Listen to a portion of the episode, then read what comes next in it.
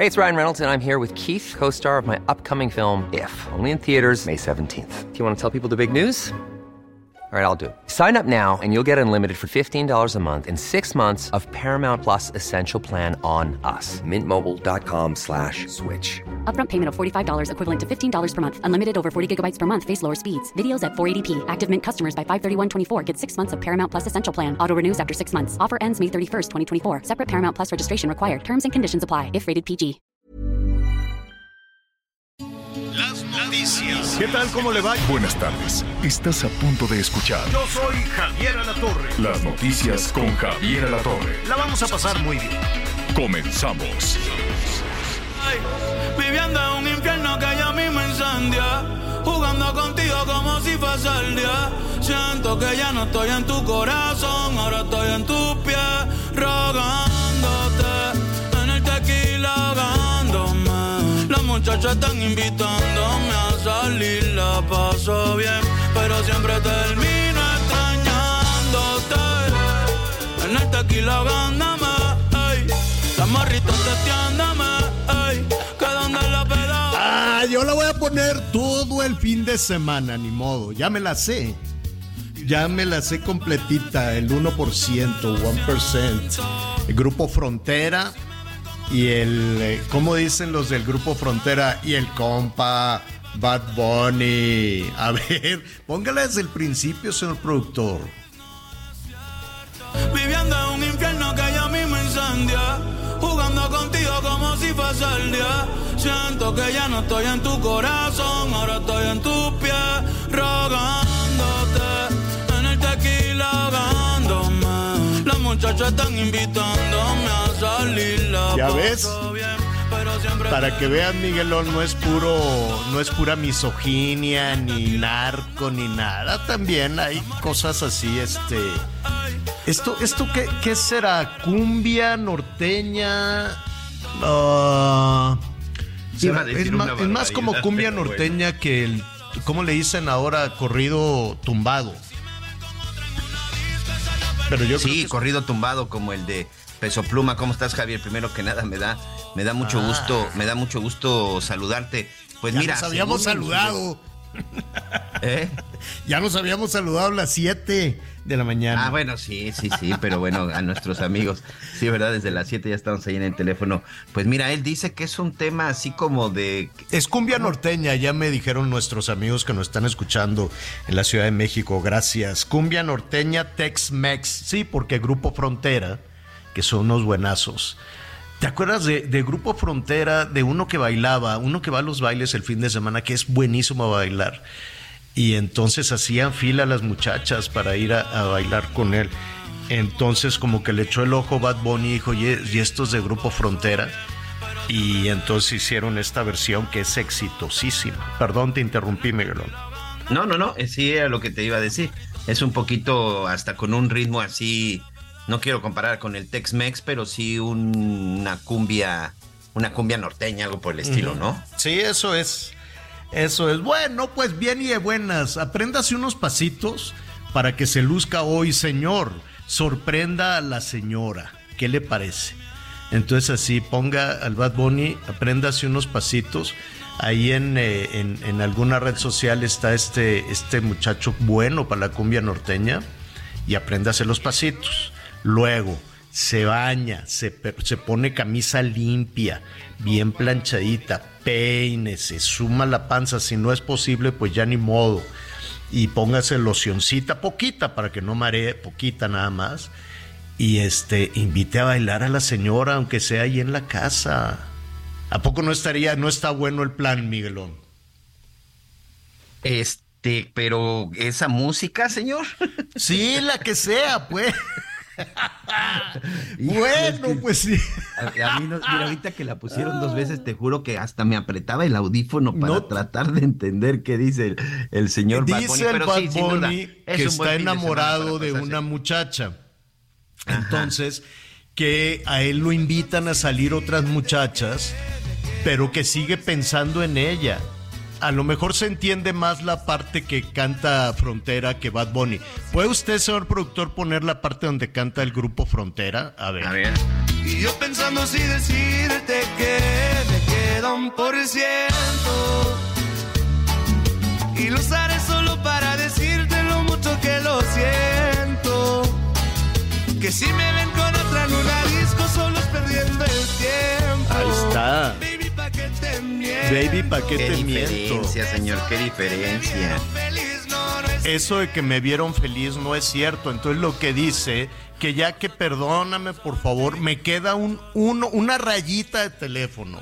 Una rayita de teléfono y la voy a decir para decirte que lo siento.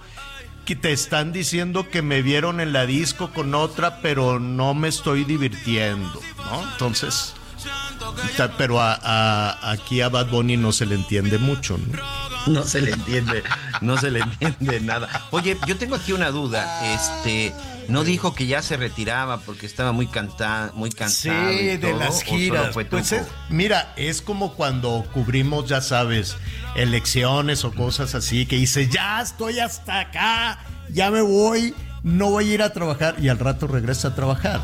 Y entonces él dijo que después de las giras ya no quería saber nada. ¿Te acuerdas que hasta le tiró el teléfono a una muchachita que llegó? Nos podemos tomar una, fo- una selfie y se enojó y le quitó el teléfono, se lo tiró al agua, muy grosero.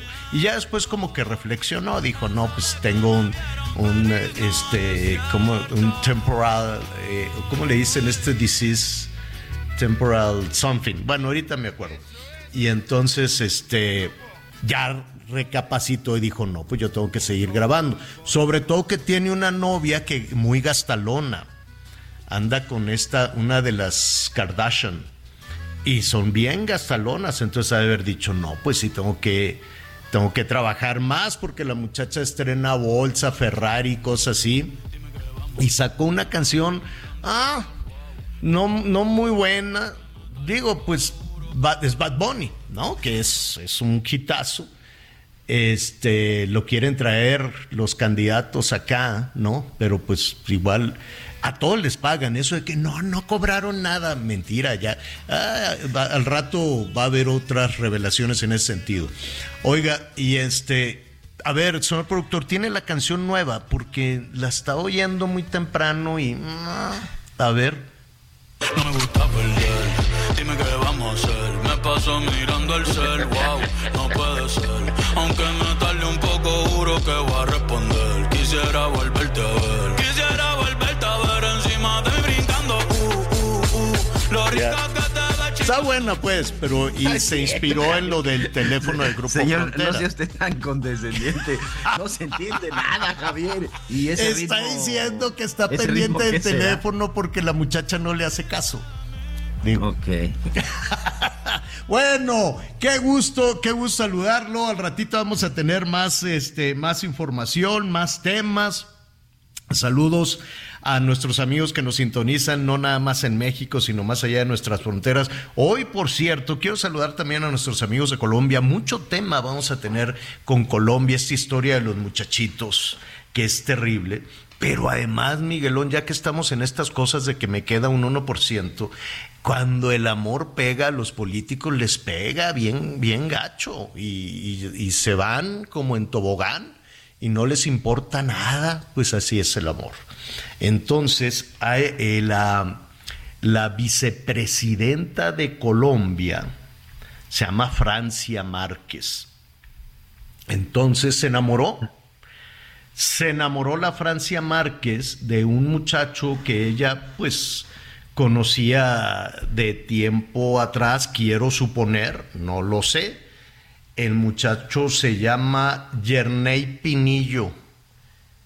Es, tiene nombre de novela. Yerney Pinillo, ¿no? Es como el Fernando Francisco de Montes de Oca, ¿no? El Yerney Pinillo Ocoró. Y entonces este, se lo llevan en, en las, en las este, giras eh, oficiales. Así, este, ah, pues es que estoy tan enamorada que me tengo que traer al Yerney Pinillo. Y entonces lo anda paseando por todo el mundo, se lo llevó a Europa, se lo llevó a África, pero no es funcionario. Es el querido de la vicepresidenta, el novio de la vicepresidenta, pero nada más. Entonces, o que la espere en Bogotá, o que pague su boleto. Y que se vaya en línea comercial o algo, quiero suponer. No, no, no lo sé. O sea, no tiene una función, este, no, entonces la prensa de pronto vio fotos, nuestros colegas allá de la prensa de Colombia, y dice, ni ese quién es, pues es el novio de la vicepresidenta, y se lo llevó de gira, se fueron a varios países de África, se fueron a Europa, se, fueron, se han andado paseando. Estuvieron en Cuba incluso, que fue donde mandaron la primera imagen. Y andan felices de la vida, se besan, se abrazan, se aman. Bueno, qué bueno. Me parece muy bien que el amor florezca en medio de la maldad de la política. Pues qué bueno.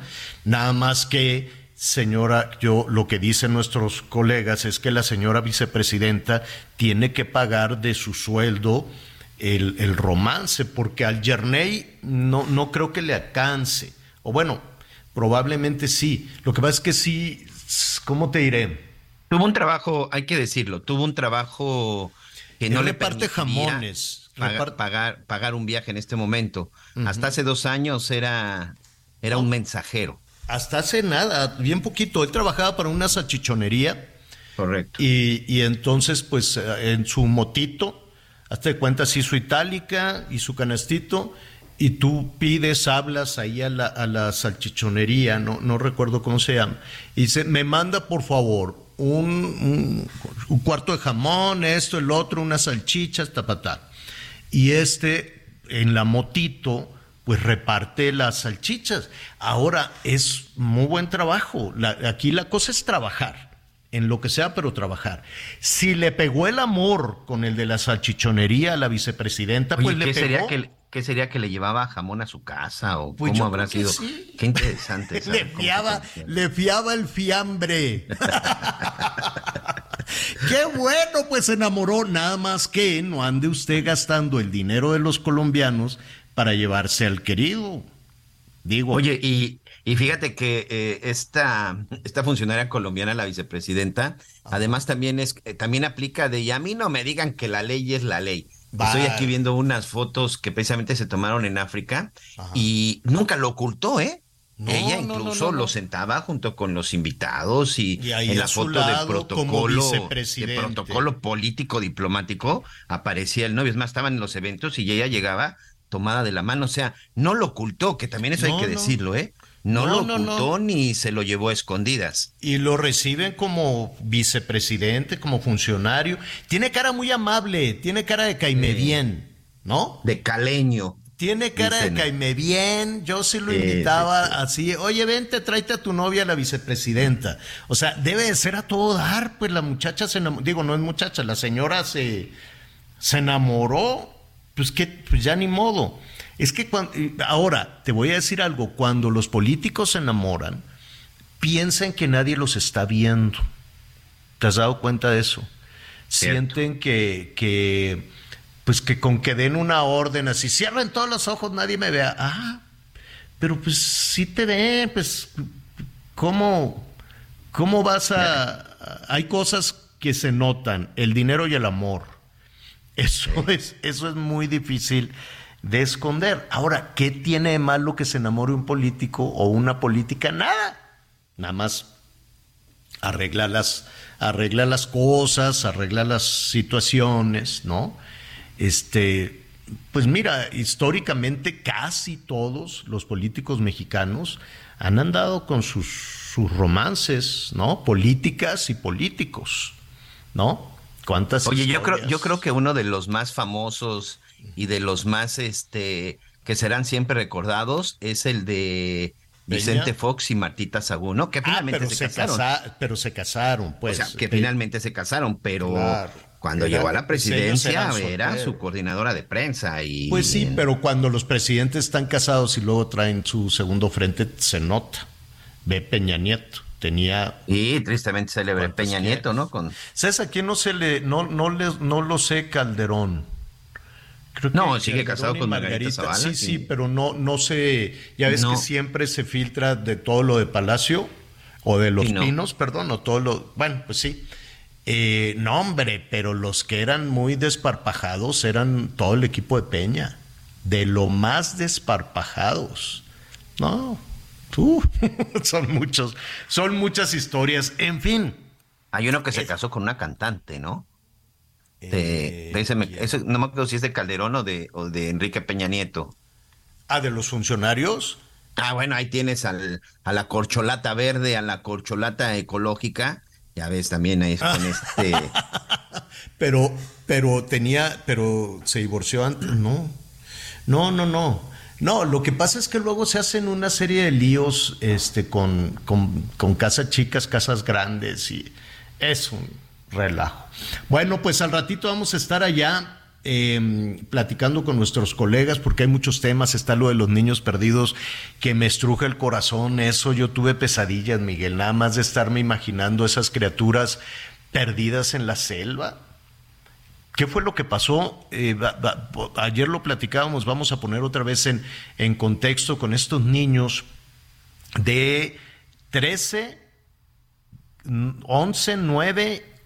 13, 9 y 4 años y un niño de 11 meses, Javier. De 11 meses, fíjate. 13, 9, 4 años y 11 meses. ¿Pero qué pasó? ¿Por qué, por qué subieron ese avión? no, bueno, ellos, ellos estaban viajando con su familia. De hecho, entre las personas que ellos eran los cuatro niños y eran tres adultos. Los cuerpos que encontraron después de que este avión se desploma. Esto es en la zona en la zona sur de Colombia, Javier. De hecho, en donde los niños están perdidos, es una, eh, pues es parte ya de la Amazona colombiana, está prácticamente en la, la selva, selva.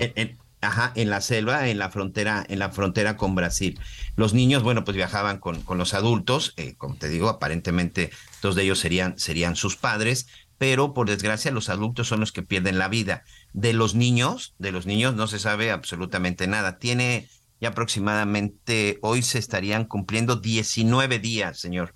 19 días de que cayó el avión y de que encontraron los restos de, de, de los adultos. Pero se cree que están con vida porque había fruta mordida, encontraron algunas cosas que pertenecen a los niños y por ningún lado se encontró rastro que hiciera suponer que los niños habrían perdido la vida pero también lo que se cree que por la zona en la que cayeron, que deben de estar con algún grupo, este, con algún grupo aborigen, con algún grupo de etnia que se encuentra en esta zona de la selva amazónica.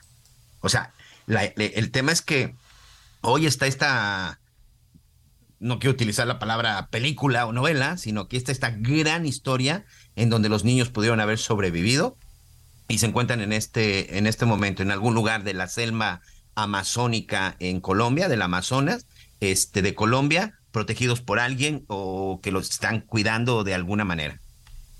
Pues ojalá, ojalá, porque hay, eh, lo que hemos eh, escuchado, que ya lo veremos con algunos colegas al rato, es que hay algunos, este, eh, comunidades pequeñas, muy aisladas, muy aisladas, comunidades, este, pues, de, de, que están prácticamente separadas también de las grandes zonas urbanas y que probablemente los habitantes de estas pequeñas comunidades indígenas podrían estar auxiliando a los niños. De todo corazón esperemos que así sea porque qué cosa tan terrible imaginarse que ahí anden, ¿no?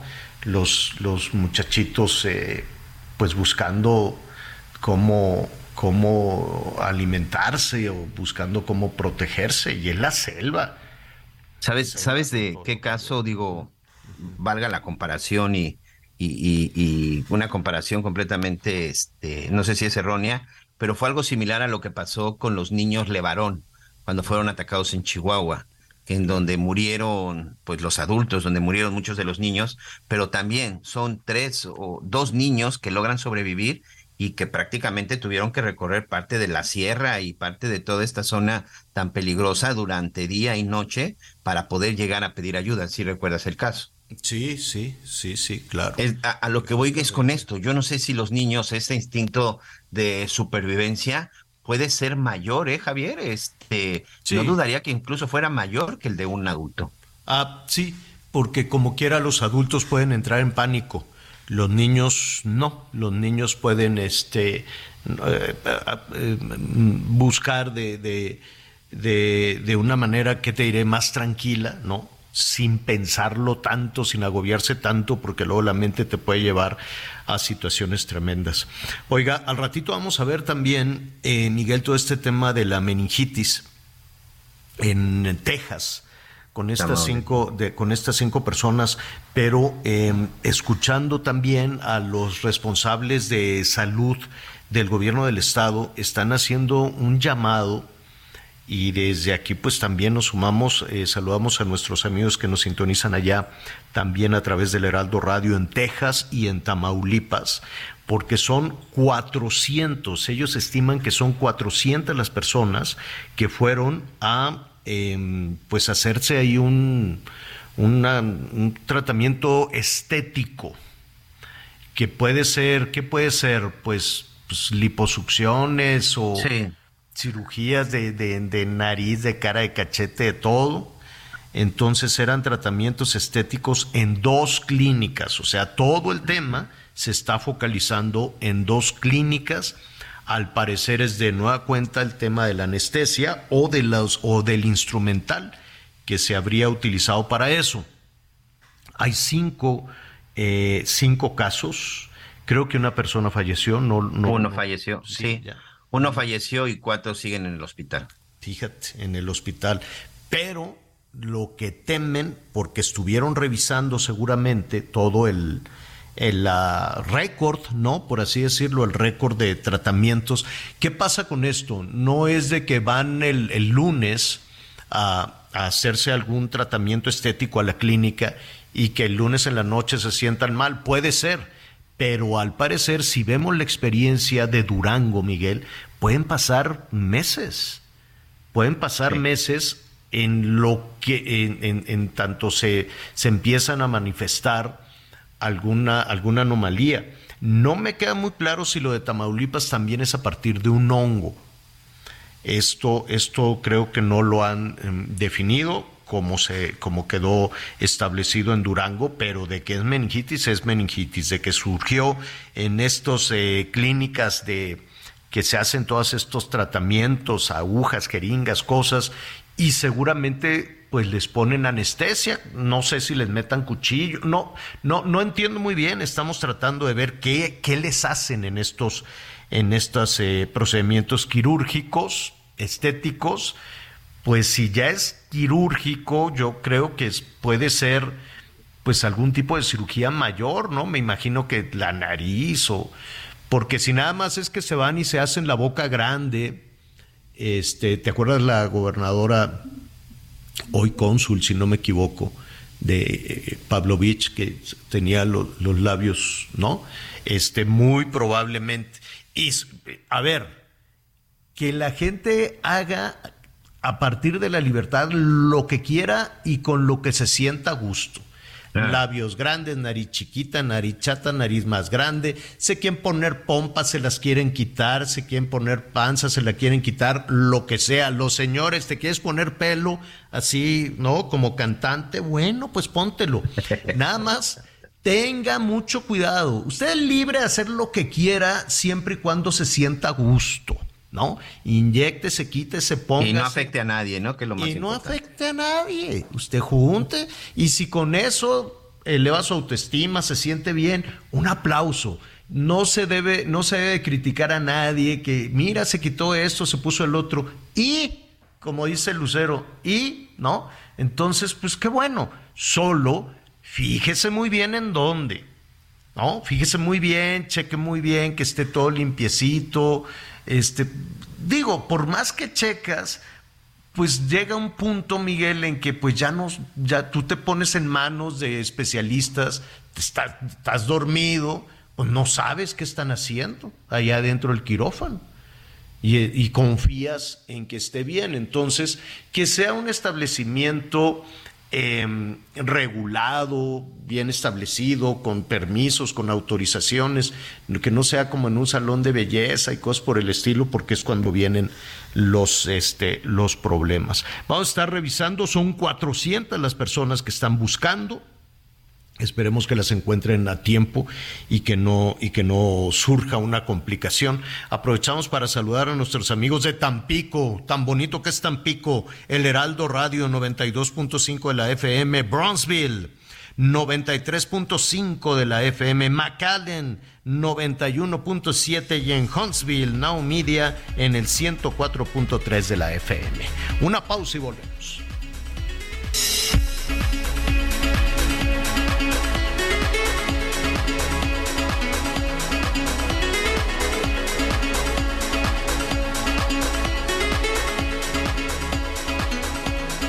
Conéctate con Javier a través de Twitter, arroba javier-alatón. Sigue con nosotros. Volvemos con más noticias. Antes que los demás. Heraldo Radio, la H se lee, se comparte, se ve y ahora también se escucha.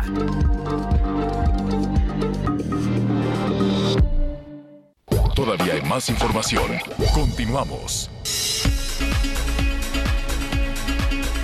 Así es, muchas gracias, muchas gracias. Continuamos con más información, pero también continuamos con una fiesta y sobre todo muy, muy contentos, nuevamente felicitar y muy orgullosos de compartir con todos nuestros amigos y compañeros, excelentes compañeros de Heraldo Media Group, el recientemente eh, certificado al que se hizo acreedor de la NOM 025 en igualdad laboral y no discriminación con nivel oro, que también esto es una parte muy importante.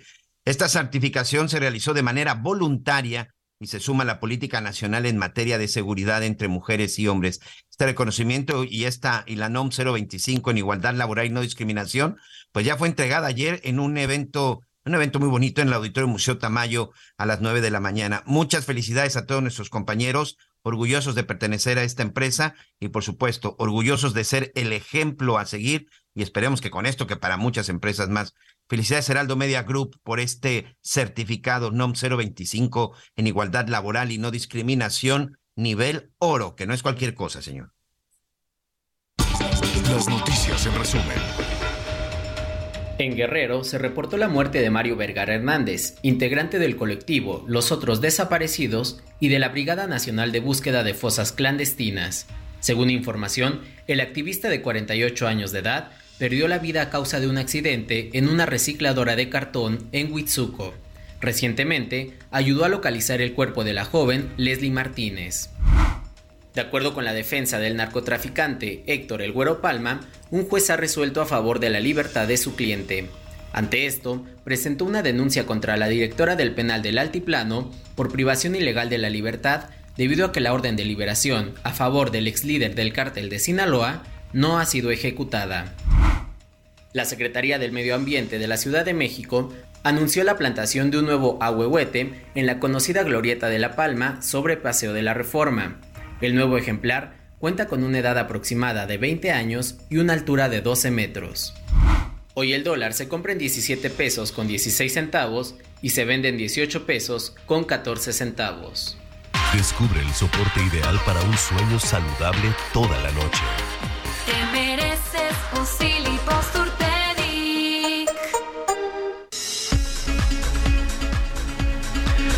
Bueno, em, a ver, en este tema de las obras, de las obras de, de infraestructura del gobierno, ya, ya las conocemos, el tren, ¿no? El tren Maya, la refinería de Dos Bocas, el aeropuerto Felipe Ángeles, ¿cuál otro me falta? El transísmico. Hay muchas más, ¿eh? También están una serie de presas que se tendrían que inaugurar. Hicimos ahí un recorrido por las presas que se tendrían que haber inaugurado el año pasado o este año.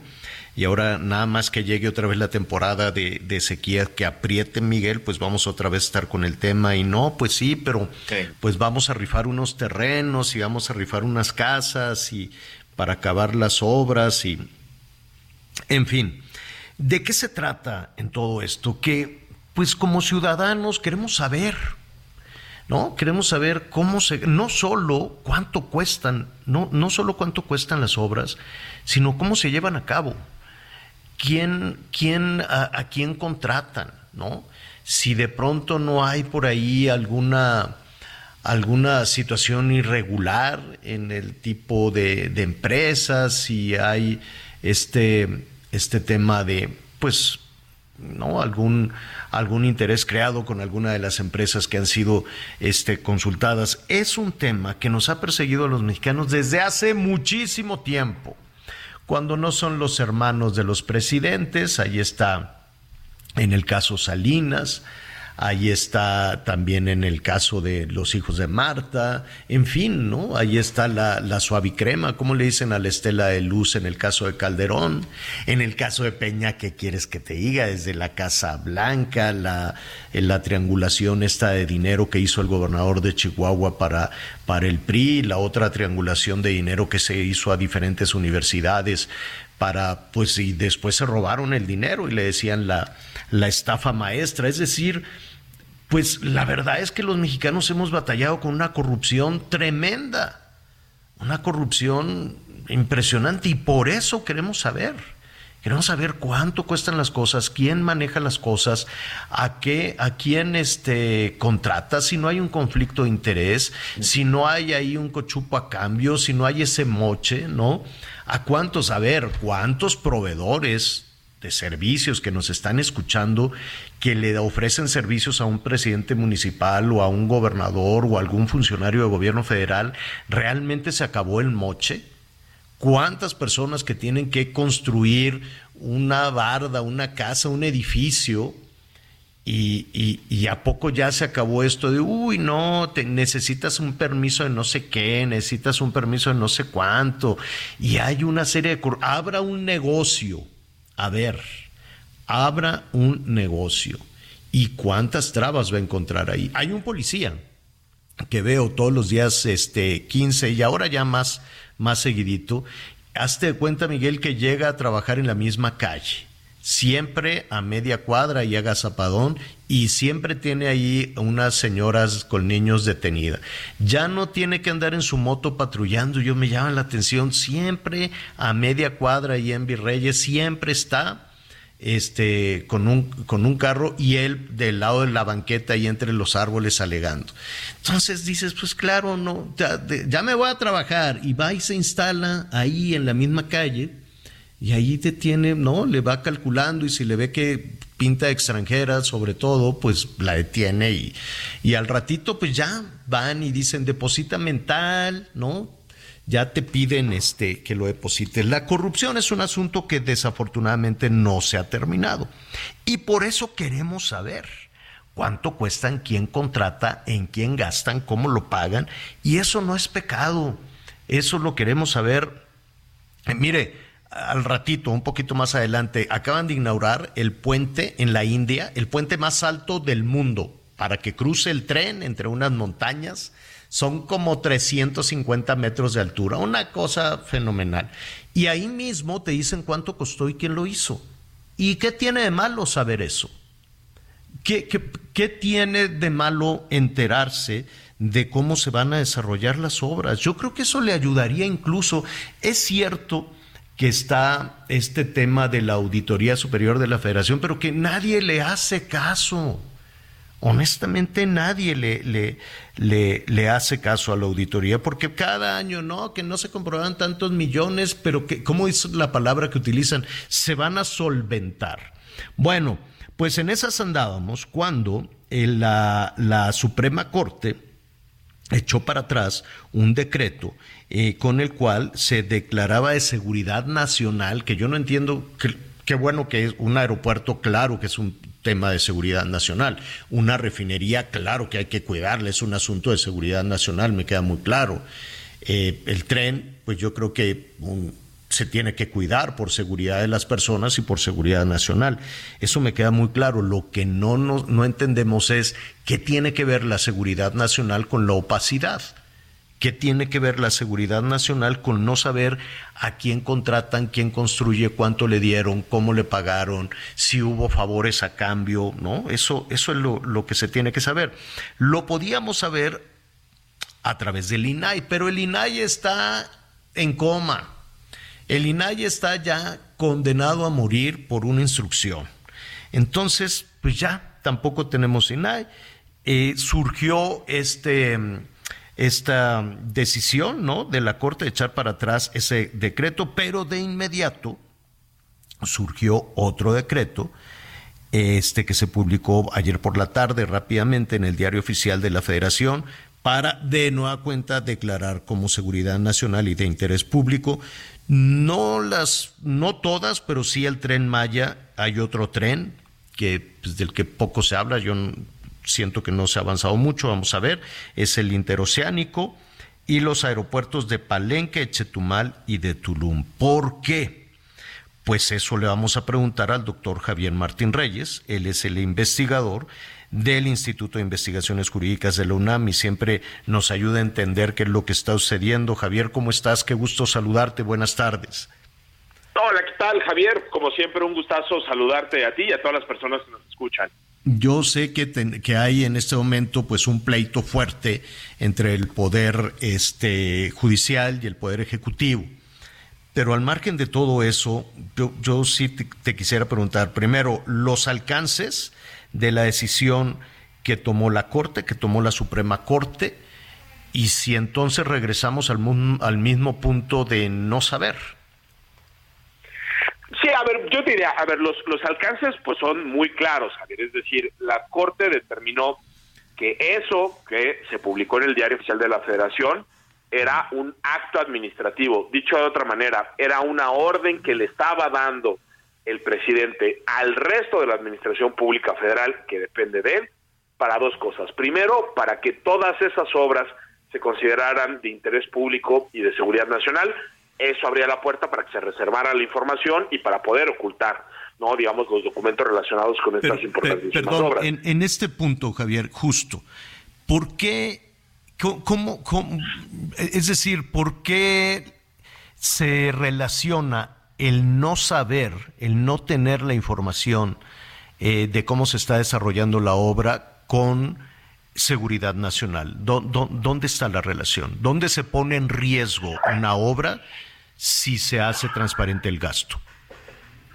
Eh, a ver, es que justo ese es el problema, Javier. Es decir, eh, la ley sí permite, y qué bueno que lo permita, que ciertos tipos de documentos que sí contengan información relacionada con la seguridad nacional o no sean hechos públicos o algunos de sus datos sean eh, testados, ¿no? Y, nos podemos imaginar una enorme cantidad, tú piensas, pues un aeropuerto, instalaciones, instalaciones estratégicas, ¿no? Del, del, del país, pues muchas veces necesitas cuidar esa información, pues ¿para qué? Para evitar eh, cosas tan elementales como que pueda haber actos de sabotaje, que pueda haber cierto tipo de ataques. Es decir, ahí hay una, una serie de posibilidades, ¿no? Donde la seguridad nacional sí es una razón para poder reservar cierto tipo de información. Ahora, eso, Javier, siempre tiene que pasar por un análisis caso por caso, donde se den las razones de por qué cierto dato en particular no puede hacerse del conocimiento eh, público. Lo que no se puede hacer es lo que hizo el presidente, ¿no? Y el presidente lo que dijo es, toda la información relacionada con las megaobras que son no de los proyectos más importantes de su gobierno. En automático son seguridad nacional y eso abría la puerta entonces para que no se diera ningún tipo de información. Digamos ese ese intento era muy claro no obviamente es un intento ilegítimo en la medida en que va en contra de lo que dicta la Constitución y la ley. Y eso fue lo que dijo la Corte no por una mayoría de ocho votos la Corte dijo este tipo de reservas o este tipo de clasificaciones generales no se pueden hacer, se tiene que eh, dejar sin efecto. Y de nueva cuenta, en la medida en que solo era una instrucción del presidente al resto de la administración pública, pues el efecto es muy claro. Hoy ningún funcionario del país podrá utilizar, déjame ponerlo así, ese acuerdo como una razón para negar información, porque la Corte ya dictó una, una sentencia. ¿Cuál es el gran problema? Pues que el mismo día, ya lo decías tú, que la Corte aprueba con toda claridad este criterio y nos dice no se valen este tipo de clasificaciones, el Ejecutivo publica en la tarde un decreto diferente pero parecido. ¿Por qué diferente, Javier? Porque es un decreto mucho más acotado.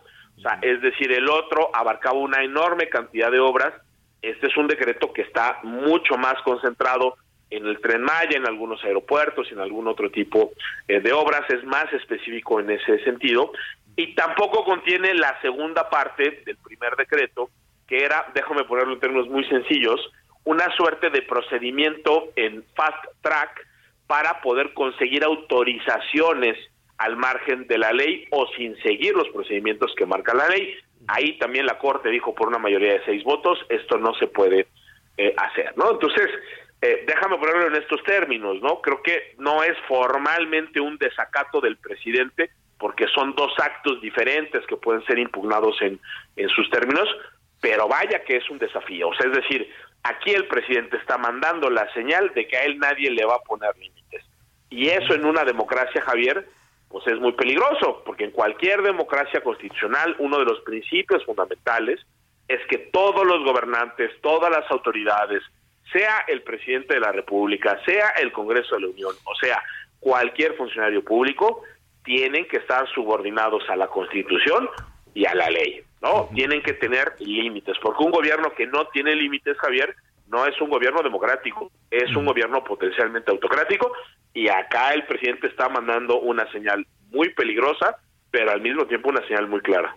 Estamos platicando con el doctor Javier Martín Reyes, investigador del Instituto de Investigaciones Jurídicas de la UNAM. Eh, Javier, en, eh, viendo en, perspectiva y tratando de unir todas estas piezas, uno supondría que la Suprema Corte pues em, actuaría de la misma manera con este nuevo decreto, ¿no? El que salió ayer por la tarde. Eso es lo que a bote pronto uno puede imaginar. Ah, pues bueno, la Suprema Corte va a batear de nueva cuenta el, el decreto publicado en el Diario Oficial de la Federación. Eh, para que eso suceda, ¿qué tendría que pasar? Es decir, em, tendría que haber una solicitud o una, o, e, es decir, eh, lo que hizo la Suprema Corte fue em, a través del INAI o no. Sí, a ver, yo, yo, lo que diría es, es bien importante enfatizar eso que tú estás diciendo, Javier. El Poder Judicial en México y en general el mundo actúa siempre de manera reactiva, es decir, no puede actuar de, oficio, tiene que esperar a que alguien presente una impugnación, una eh, controversia constitucional, eh, un amparo tratándose de juzgados de distrito, pero pero da, pero, yo creo que aquí también hay que, hay que decirlo, el, el presidente está siendo muy estratégico.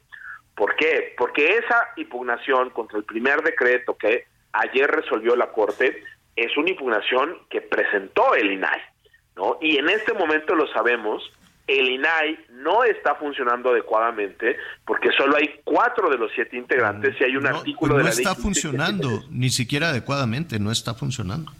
¿No? Sí, digamos, hay, partes del INAI que, siguen trabajando, pero el, órgano más importante que es el Pleno, pues no está sesionando. O sea, de, ahí, como tú bien dices, pues, pues ni funciona ni resuelve ni nada. Creo que también ahí hay una responsabilidad de las y los comisionados del INAI, Javier, o sea, porque eh, quedarse con una interpretación así tan literal de la ley y decir, ay, no podemos hacer nada, caray, eso, eso también creo que eh, habla, ¿no?, de cierta concepción de la responsabilidad que tienen los comisionados, pero, digamos, es, es, tema aparte.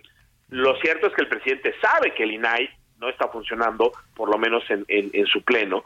Entonces, ahí la impugnación del INAI se vuelve más complicada. Ahora, ¿cuál es la, la no tan mala noticia, Javier, que como el criterio de ayer fue aprobado por ocho votos de la Corte, ese es un criterio obligatorio, no solo para, la, digamos, no, no solo para la propia Corte, que tendría que respetar sus precedentes, sino principalmente para el resto de jueces y magistrados del país. Entonces, aunque este es un nuevo decreto, el que se publicó ayer en el Diario Oficial de la Federación, es un decreto que se puede impugnar también por la vía del amparo, y creo que si se llegan a presentar amparos por personas que tengan un interés jurídico o legítimo, la gran ventaja es que los juzgados de distrito que eventualmente puedan conocer de estas impugnaciones, pues van a contar seguramente con una guía muy clara que es la sentencia eh, de la Corte y creo que eso podría eh, de alguna manera facilitar que se otorguen primero suspensiones en contra de este segundo decreto y eventualmente que este sea un decreto que también sea eh, inaplicado por la vía del, del, amparo. Ah, entiendo, entiendo. Oye Javier, pero eh, vamos a, en esta ruta, en, el último punto que estás señalando, vamos a suponer que la Suprema eh, Corte, o, o, bueno, con el segundo decreto, ¿no? Que queda eh, es, es, está mucho más acotado. No se habla, por ejemplo, de la refinería de Dos Bocas. Si un ciudadano, si, si el doctor Javier Martín Reyes quiere saber, quiere tener información de los contratos que se hicieron para la refinería de Dos Bocas, con eh, una empresa británica, una empresa de la India, o tú quieres eh, tener la información, ¿cómo le haces? Sí, a ver, digamos, aquí, aquí el problema, así práctico, práctico, práctico, como tú dices, es, es lo siguiente. A ver, eh, yo te pondría el ejemplo antes de la sentencia de la Corte. Antes de la sentencia de la Corte, ¿qué era lo que podía pasar? Uno va, presenta la solicitud de información ante el ente responsable que tenga la información. Oiga, yo quiero conocer los contratos que se otorgaron para una obra pública, para dos bocas o lo que sea. Ahí lo eh, que podía suceder. el problema es, que tampoco queda muy claro cuál es la ventanilla, Javier. Y, y, más que la ventanilla, porque digamos, obviamente ahí hay un tema de en este tipo de megaproyectos, pues hay muchas dependencias que están involucradas. Muchas veces esas dependencias, Javier, eh, lo que hacen es echarse la pelotita entre ellos, ¿no? Y decir, ah, oye, pues si eh, intervino eh, la Sedena, pues la Sedena dice que no tiene la información y te manda con Fonatur y Fonatur te dice que tampoco la tiene y te manda con la Secretaría de Turismo. O sea, es decir, ahí hay un tema de ventanilla. Pero imagínate tú nada más lo que podía pasar, Javier, y lo que puede pasar ahora con el segundo decreto, de que vas a la ventanilla correcta, solicitas la información y ¿qué es lo que te contesta la autoridad? Pues ¿qué cree? Que esta es una obra de seguridad nacional, como es una obra de seguridad nacional, no le puedo dar ningún tipo de información. Ordinariamente, ¿qué es lo que tendríamos que hacer? Pues irnos al INAI, ¿no? Porque precisamente el INAI está para eso. Cuando las respuestas son incompletas, cuando no se quiere dar información, ese es el órgano que garantiza de manera rápida, expedita, también hay que decirlo, el INAI tiene esa gran virtud de que es un proceso muy simplificado y, puede presentar un recurso precisamente para eso. El gran problema es que hoy el INAI no está resolviendo los recursos, entonces imagínate, ahora las personas lo que tienen que hacer es ir a presentar un amparo, ¿no? contra la negativa de otorgar la, información o contra la negativa del INAI de sesionar. Y el amparo, Javier, es un eh, medio de control constitucional muy importante que tenemos en México, pero es un medio muy caro, muy complicado, muy engorroso y muy costoso. Entonces, tú dime qué persona tiene ¿no? La capacidad económica, la cercanía con algún despacho, una persona abogada especializada para hacer una solicitud de información, no te contestan, no te la niegan, ah, bueno, pues págale un abogado para que te lleve un amparo que se puede llevar muchísimo tiempo. Bueno, pues eso es de facto obstaculizar el, el, acceso a la información y eso es lo que está haciendo este gobierno, Javier. Yo, eh, eh, escuchándote, eh, Javier, dime, algo, vamos a ponerlo en, un, en un supuesto. Si no se hubiese presentado ese decreto de ayer por la tarde y nos quedamos con eh, la, situación o la, decisión de la Suprema Corte de declarar eh, inconstitucional el anterior decreto, ¿no? Vamos a dejarlo ahí. ¿Qué hubiese pasado si el Ejecutivo no le hace caso y manda por las cocas al Poder Judicial? Dice, ah, pues sí, tú decides que la Suprema Corte decida lo que quiera, yo no voy a hacer caso. Esto lo pregunto porque pues hemos escuchado una cantidad de amparos, dicen, ah, es que dieron un amparo para el tramo tal, dieron un amparo para este, dieron un amparo, y las, las, obras no se detienen, digo, está bien que las obras de infraestructura, pero los amparos tienen que ver con, con saber, con información, con protección, y, no, y al parecer el costo de no hacer caso al Poder Judicial, pues no se nota. Mira, la semana pasada estuvimos aquí hablando con unos senadores y hablábamos de una decisión de una jueza que les decía, oye, ya esta jueza les dio instrucciones a la Cámara de Senadores para que ya eh, elijan al comisionado que hace falta en el INAI para que siga chambeando. Sí, lo tenemos que hacer. y, le decíamos a, a Damián Cepeda, este senador, oye Damián, ¿y si no le hacen caso a la orden de esta jueza, qué puede pasar? No, pues eso está muy mal. Digo, sí, claro, está muy mal. Pero ¿cuál es el costo de esto? ¿Qué le puede pasar al Ejecutivo si definitivamente ignora al judicial? No, a ver, yo, yo diría, ahí la respuesta va por dos partes, es decir, eh, incumplir con sentencias de amparo o suspensiones eventualmente puede generar responsabilidades incluso eh, penales, Javier, ¿no? O sea, digamos, ahí hay un conjunto de funcionarios que eventualmente podrían ser eh, destituidos y eventualmente sancionados por, por la vía penal. Claro, acá tenemos otro enorme problema del que, por desgracia, creo que ya no hemos hablado tanto porque nos han dado las cosas en, en la coyuntura, pero pues que no se nos olvide que el gran problema hoy es que en la Fiscalía General de la República tenemos a una eh, persona que más allá de su trayectoria y lo que sea, la verdad es que independencia no ha mostrado respecto del, del presidente, ¿no? Entonces, ese es un primer gran problema, yo yo yo te diría para, para hacer valer esa, esa vía, ¿no? Eh, y la segunda Javier, ¿me, ¿me, permites para redondear y para concluir el tema? Tenemos que hacer una pausa. Aguántanos un minutito, por favor. Por supuesto que sí. Gracias. Volvemos.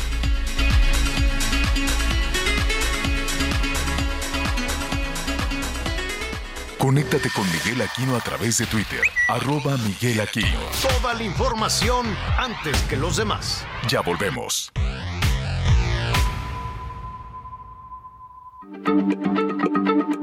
Heraldo Radio, la H se lee, se comparte, se ve y ahora también se escucha. Many of us have those stubborn pounds that seem impossible to lose, no matter how good we eat or how hard we work out. My solution is PlushCare. PlushCare is a leading telehealth provider with doctors who are there for you day and night to partner with you in your weight loss journey. They can prescribe FDA-approved weight loss medications like Wagovi and Zepbound for those who qualify. Plus, they accept most insurance plans. To get started, visit plushcare.com slash weight loss. That's plushcare.com slash weight loss.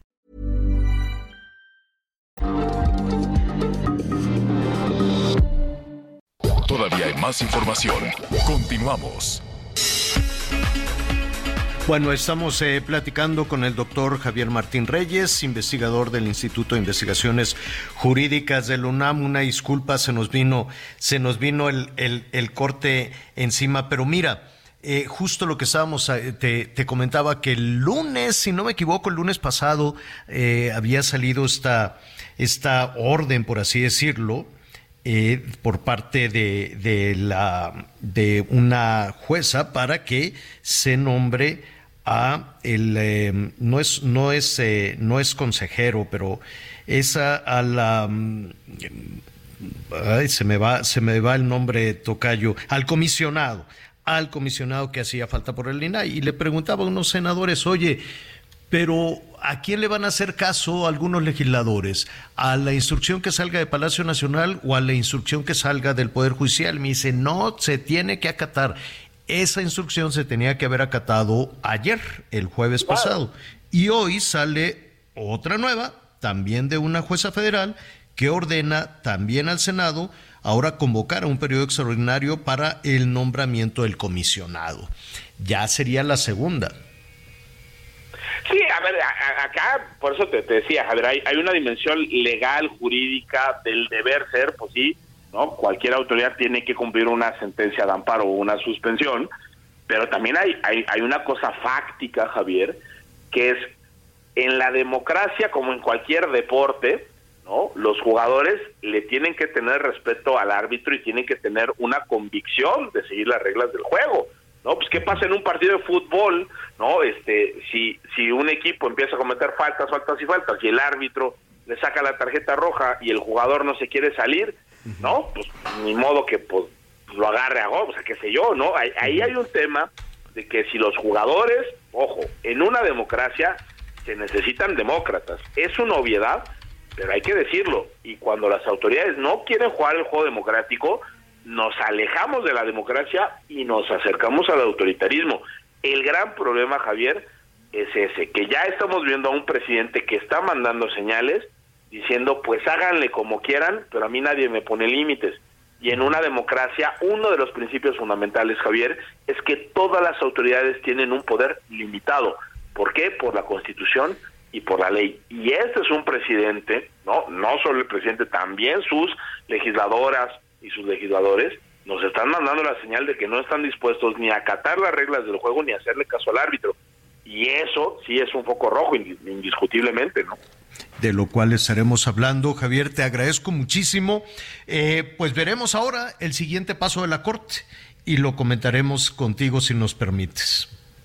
Por supuesto que sí, querido Tocayo, te mando un abrazo muy fuerte como siempre. En tus redes sociales, por favor. Claro, me, encuentran sobre todo en Twitter, arroba J Martín Reyes.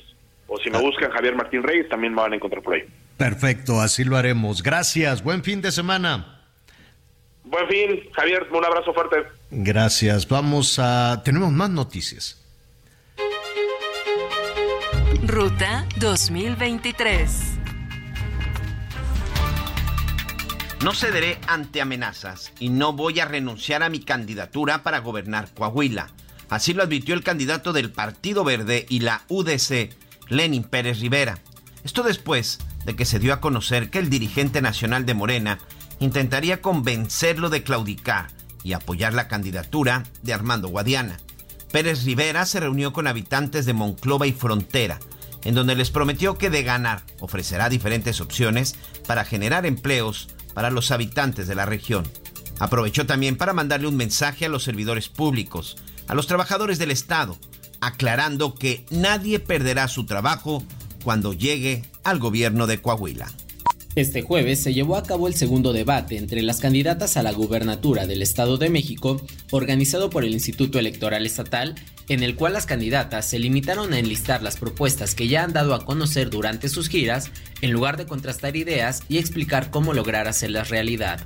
Sobre el tema de seguridad, Alejandra del Moral propuso la creación de dos nuevos C5, fortalecer cámaras en el transporte público y mejorar las condiciones de los policías municipales. En tanto, Delfina Gómez propuso atender las causas que generan la violencia y los homicidios, un sistema de búsqueda de personas desaparecidas y apoyar a ministerios públicos. Respecto al tema de economía, Del Moral aseguró que su meta es crear un millón de empleos en seis años, dar créditos a la palabra para mujeres emprendedoras e implementar el salario familiar. Por su parte, Gómez propuso migrar a un gobierno digital y fomentar la contratación de recién egresados, mujeres violentadas y personas con discapacidad. En el rubro de educación, Alejandra prometió reabrir escuelas de tiempo completo y estancias infantiles, aumentar a 100.000 las becas en universidades públicas y mejorar las condiciones de los maestros, mientras que Delfina planteó una cruzada contra el analfabetismo con el apoyo de maestros jubilados, impulsar la Universidad Benito Juárez en Naucalpan y garantizar prestaciones a profesores. Por último, en el bloque de medio ambiente, Alejandra del Moral dijo que clausurará tiraderos clandestinos, vigilará el desecho de aguas residuales y duplicará la inversión en programas de apoyo forestal, mientras que Delfina Gómez señaló que promoverá la recarga de mantos acuíferos, el rescate de ríos y humedales y castigará a quienes contaminen, informó Ángel Villegas. La rola que sonaba incitaba a gozar cuerpo a cuerpo, tú y yo pegaditos los dos. Te dije al oído, me gusta si quiero que vengas conmigo esta noche y tomar junto a ti el café de las mañanas, despertarte besos. Es la Belly que también está para viernes, ¿eh, Miguelón? Ya tienes que aprender a bailar cumbia o algo, Miguelón. Te, te, me estás atrasando. Los nuevos ritmos son los que los nuevos ritmos son los que se me complica porque no le encuentro el ritmo. Tú mueves la manita así nada más como en círculo y este y ya ah, en los nuevos ritmos. Y tú mira tus pasos de danzón que ya te sabes y ya nada más la manita en circulito. ¿No? Y una vuelta y ya vas a quedar como rey. No, hombre, te van a aplaudir. Oye, este ¿Qué te iba a decir? Ay, la Belinda. Belinda tiene novio. Me da muchísimo gusto. Qué bueno. Y este, y saludos a Aide también, por cierto, que te está hablando y dice yo como que por qué quiero bailar con el Miguel. Oye, Belinda tiene novio, es lo que dicen. Al ratito le vamos a, preguntar a la Mónica Castañeda, que, que, va a estar con nosotros en un ratito más. Me da muchísimo gusto. Dicen que, Belinda, porque, ah, cómo ha batallado esta muchachita con, los romances, ¿no? Cómo ha batallado ahí con, con los amores. Ahí anduvo con este, con Nodal. Y pues aquello no prosperó. Oye, pero imagínate, Lupillo Rivera Cristian no, Cristian Nodal, con todo respeto, y de pronto lo vemos con este... Con un empresario. Con el heredero. del Palacio de Hierro. Gonzalo Evia es uno de los jóvenes empresarios mexicanos, muy luchón, muy echado para adelante. Toda la familia Valleres, desde luego. Eh, él es Evia Valleres y este, muy joven. El que tendrá, pues, no, no lo sé muy bien, pero ha de tener unos 22, 23. Nodal, ¿cuántos tenía? 20, tiene 22, ¿no? Más o menos. Sí, 22, 23 22. Belinda, no sé, no se le da, pero, pero este... Eh, Gonzalo Evia Valleres tiene 28 años, señor. Ah, 28, mira, yo creí que tenía... Que tenía no, 28 años. Y Belinda tiene... Ya vas a ver, ya le andas rascándole a... ¿Te, te doy la edad o no? Tiene treinta y tantos, ¿no? Este año cumple 34, el 15 de agosto. está. Ah, bueno.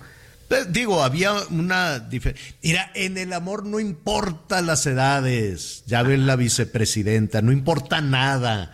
La vicepresidenta de Colombia dijo: aquí el que me reparte la, la salchichonería y eso, ya me enamoré y me lo va a llevar de gira. Qué escandalazo. Ay, pues mira, igual Luis Miguel. No le importa el mundo, dijo yo quiero andar con la paloma, que sea mi comadre, ¿qué me importa? Mónica Castañeda, ¿cómo estás? Qué gusto saludarte. Igualmente, Javier, ¿cómo están? Miguel, muy buenas tardes, un placer saludarlos. ¿Cómo están? Oye, es que cuando te cae el rayo, te cae el rayo, Mónica. Y no entiendes sí, razones. La flecha de Cupido, evadirla de pronto, Javier, no es sencillo. Oye, ¿Cómo está esto? Digo, primero, saludarte, muchísimas gracias. Es que hoy, hoy es viernes romántico. Mira, empezamos con que la vicepresidenta de Colombia se enamoró del repartidor de la con carnicería. La canción de Bad Bunny que no se le entiende. Ah, el Bad Bunny, un, un one, percent. Bad Bunny, imagínate. Está muy romántica esa también, pero tuvo que regresar. ¿no? Que no se le entienda, Miguel. No, si no le entiendo, me cuesta un trabajo y no sabes el batallar con mis hijas, ¿eh? Porque evidentemente Bad Bunny se escucha, no te digo 24 horas, pero bueno, aquí se escucha por lo menos una hora al día el señor Bad Bunny. Ah, sí, y de ahí salió que el Bad Bunny tuvo que regresar a trabajar, corrígeme si me equivoco, Mónica, porque la novia que tiene es muy gastalona. Pues eso es lo que dicen, pero es millonaria, Javier. Pues y ella, ella también factura, entonces... Eh, Por eso, pero lo suyo... Como la que estabas mencionando antes. Lo suyo es suyo, no, lo de ella es de ella y lo del Bad Bunny es de los dos, a menos de que hagan un contrato. ¿no? Pues mira, yo creo que en ese nivel sí se hacen contratos y me parece que Bad Bunny va a estar más que blindado y en el caso de ella también. O sea, ahí no no me queda la menor duda de que antes antes que el amor sí, pero ponen un contrato primero. Sabes cómo son las Kardashian. Oye, y Luis Miguel que ah, también hace contratos con esta, ¿cómo es, quién es la novia? Paloma es una mujer empresaria española, es lo que tú decías, ella estuvo casada con uno de los grandes, ella es amiga de Luis Miguel desde hace muchísimos años, es amiga de la familia. Y Paloma Cuevas es una empresaria, es una mujer que se dedica a la industria de la moda, es eh, proviene de una de las familias eh, industriales más activas en, en, en esa nación. Y pues ella se casa con un torero, con el señor Enrique Ponce y pues tiene una, un matrimonio con Enrique Ponce hasta que Ponce de pronto se enamora de una mujer menor que él y se especula sobre que fue infiel a la hoy pareja de Luis Miguel. Eh, pasa un escandalazo en España durante toda esta transición del romance del señor Ponce, la aceptación, la publicación de fotos, ya saben, y sí, sí estoy muy enamorado y no me importa la vida. Y después termina dándose a conocer que Luis Miguel en esos momentos se convierte en alguien muy cercano a Paloma para hacer ese hombro de la, del buen amigo que consuela a la amiga que a pasa la comadre. a la comadre, es su comadre, creo que son, es son su comadre padrinos. del hijo mayor. Ah. del hijo mayor de Luis Miguel, que pues bueno, también se sabe en toda esta polémica que Luis Miguel no es una persona que se haga cargo desafortunadamente eh, económicamente, moralmente o no es cercano a sus dos hijos, a los hijos que tiene con Araceli Arámbula. Entonces va en serio la cosa. Yo creo que va más en serio de lo que pensábamos y también creo porque Luis Miguel ya había dejado a las modelos, a las a las cantantes a un lado. O sea, me parece que Luis Miguel también ya, no sé decir si está madurando, pero sí te puedo decir que es un hombre que por lo menos ya tiene otro perfil en cuanto a pareja se refiere. Y también con Paloma, creo que es una mujer que tiene eh, valores, educación, tiene una familia, y entonces Luis Miguel se tiene que comportar de una manera distinta. Eso no lo, lo disculpa de el, el alejamiento que tiene con sus hijos, Javier. Mm, sí, ya sé.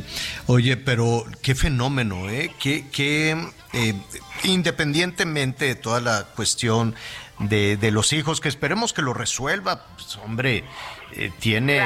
Tiene suficiente dinero, tiene suficiente dinero para eso. Y acuérdate que ya hay una ley en México en la que si no demuestras que estás este dando la la, la manutención de los La hijos ya no puede, sí. la pensión y eso no va a poder sacar pasaporte, licencia ni nada por el estilo, a menos de que lo saquen otro, de que lo saquen otro país. Pero bueno, independientemente de toda esa situación, es un fenómeno impresionante lo que ha sucedido en los últimos días con los conciertos de Luis Miguel. No sé si coincides con nosotros, Mónica.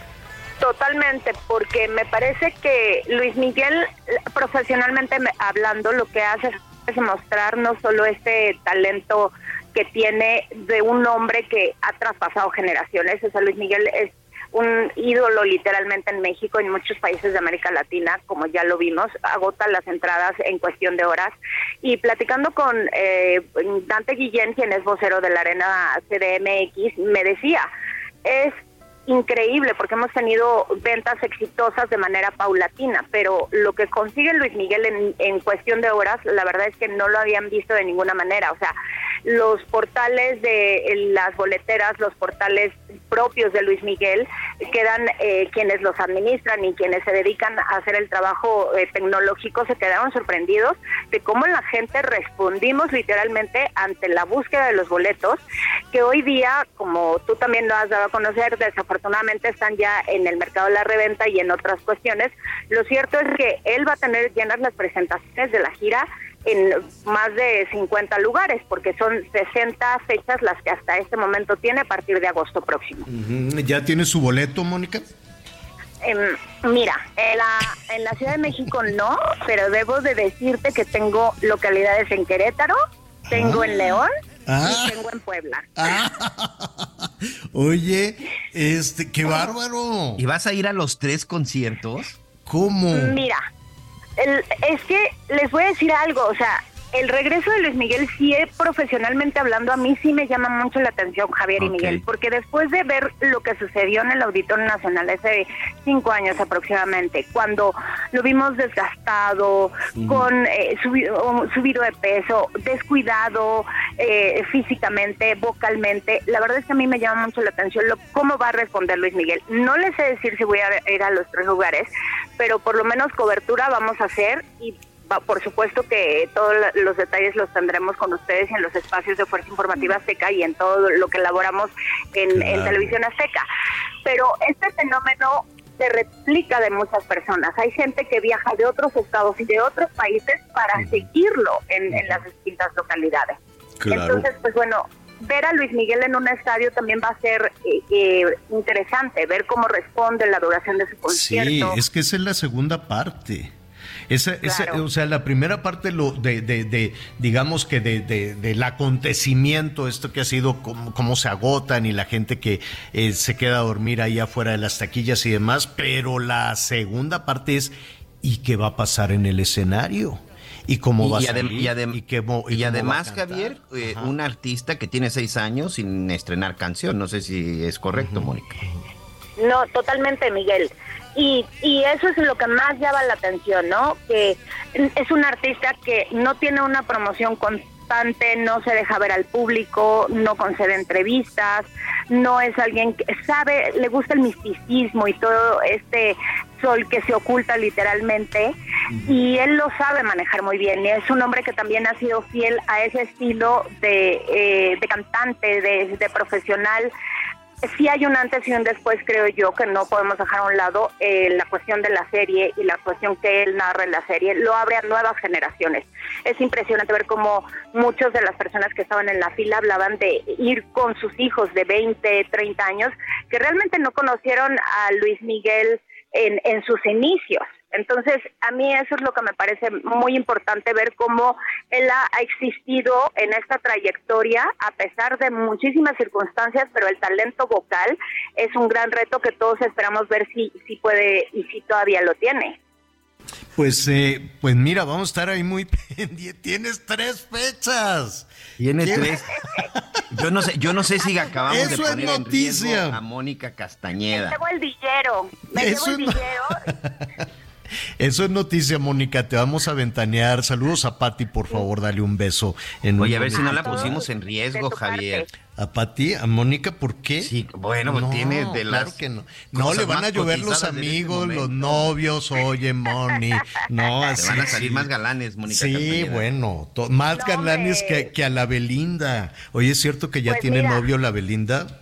Pues según dice una revista que sí, eh, ella no ha dicho absolutamente nada, pero la verdad es que está, sería bueno que ya tuviera una pareja, es una mujer muy guapa, exitosa, y pues bueno, después de ese trágico rompimiento con Cristian Nodal siempre estaba la duda de quién sería la siguiente pareja de Belinda. Nodal ya rehace su vida con Casu, va a ser papá, y creo que Belinda también tiene muy claro que en lo profesional está lista para muchas cosas, entonces pues bueno, si está bien en el amor, también nos da gusto. La, la vamos a invitar. La, la verdad es que me cae muy, muy bien. Beli, ojalá y tienes toda la razón. Ojalá este, encuentre esa, esa ruta y este y le y le salgan muy bien las cosas en el amor. Moni, sé que ya te estás preparando para ir con, con Patti, dale un beso, por favor, la tenemos que invitar, las tenemos que invitar a las dos a la cabina, me encantaría que nos, que nos gusto. visiten y vamos a estar muy Yo le voy a pendientes. decir. Vamos a estar muy pendientes de lo que suceda entonces en este, pues en los próximos días, este fin de semana. Na- para cerrar, Moni, ¿tú crees que se puedan abrir más fechas? Te está preguntando el público. Yo la verdad es que creo que sí se van a abrir más fechas, pero creo que Luis Miguel lo va a hacer no de, de manera inmediata, en el sentido de que quizá espere a mediados de diciembre o en el 2024, Javier. O sea, sí se antoja que puede ser una gira que alargue. 60 fechas para Luis Miguel en este regreso son muchas. Sí, sí. Sí, sí, sí, no va a acabar agotado. Como Bad Bunny va a decir. ¿Te acuerdas que Bad Bunny dijo, no, ya no puedo más? Ya canté demasiado y ya regresó con, con una que está ahí medio más o menos. Bueno, Moni, gracias, muchísimas gracias. Te estaremos viendo en un ratito más. Saludos a Pati y a todo el equipo.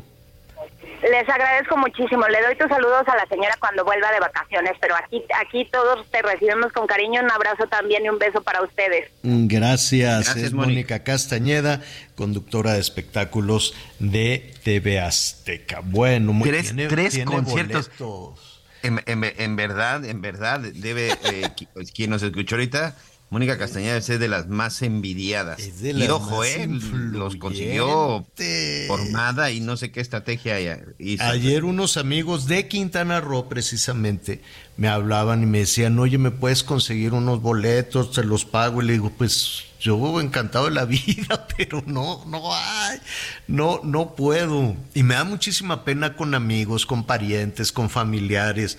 Me dicen, oye, pues es la arena Ciudad de México, la arena es de Azteca, consígueme unos boletos. Híjole, a ti no te están pidiendo, Miguelón. Sí, bueno, bueno, bueno. No sabes aquí en la casa de que es que diles, es que creen que no, no, no, no hay manera, no hay manera. Bueno, muy bien. Y si no, pues a Nueva York, Miguelón. ¿Eh? Me dije, es más, me dijeron que te los pidiera a ti. Ahorita Fíjate, un haces mensaje. un Cancún, Nueva York, que te puede salir una de esas más barato que, que el Cancún, Ciudad de México, y llegas, te van al concierto, se van a cenar y se regresan al otro día. Fíjate que podría ser un buen, un buen asunto. Sí, porque en Nueva York todavía hay boletos, ¿eh? En Nueva York todavía tenemos boletos. Bueno, pues ahí está. Oiga, este me da mucho gusto saber que ya pusieron otro agüehuete en Paseo de la Reforma. A ver si ahora este sí lo cuidan, porque se dedicaron a echarle la culpa a que es que la gente le echó mal de ojo, es que se asomaban y lo veían, lo tienen todo tapiado el pobre agüehuete. Le pusieron unas bardas enormes para que nadie lo vea, este, para que nadie pase por ahí. Entonces, pues vamos a tener un agüehuete tapado todo el tiempo. O, Oye, ¿es, es, ¿es un árbol viejito o, es un árbol joven si tiene 20 años de edad? Soy Es muy eh, jovencito, los joven, agüehuetes viven cientos de años, pero Tiene ya 20 años. 20 años ya es suficiente, menos de 20 es suficiente. ¿Sabes cuál es el problema del agüehuete? Que si lo pones en una calle, si lo pones ahí en Paseo de la Reforma, en una jardinera, el agüehuete es muy feliz oxigenándose, es muy feliz con agua corriente. Necesita estar a la orilla de, de un arroyo, de un río, de, de una de agua, pues, ¿cómo se dice? De, un lugar Sí, húmedo. sí, de algún cauce, de algún riachuelo, Ajá. de algo que lo vaya y alimentando. entonces ¿no? ahí ahí o que o que del o de un subsuelo que pueda tener que pueda tener agua aquí había eh, pues una cantidad de huehuetes enormes en Chapultepec y en todo esto ahora hay otros que no que con su con buen cuidado con un buen riego este pueden jalar muy bien. Yo espero que este ahuehuete, pues un día sí y otro también lo van a tener que estar cuidando y poniéndole los nutrientes, el agua y demás, porque pues una cazuela, ¿qué profundidad puede tener esa jardinera en, eh, en Paseo de la Reforma? No creo que tenga puedes- más de dos o tres metros. Tampoco le puedes escarbar mucho a la cazuela, no te vayas a ir así. ¿Te acuerdas cuando se reventó el lago de Chapultepec? Se Sí, fue, sí, y quién sabe, a China fueron a dar los peces del lago. Vamos a hacer una pausa y volvemos.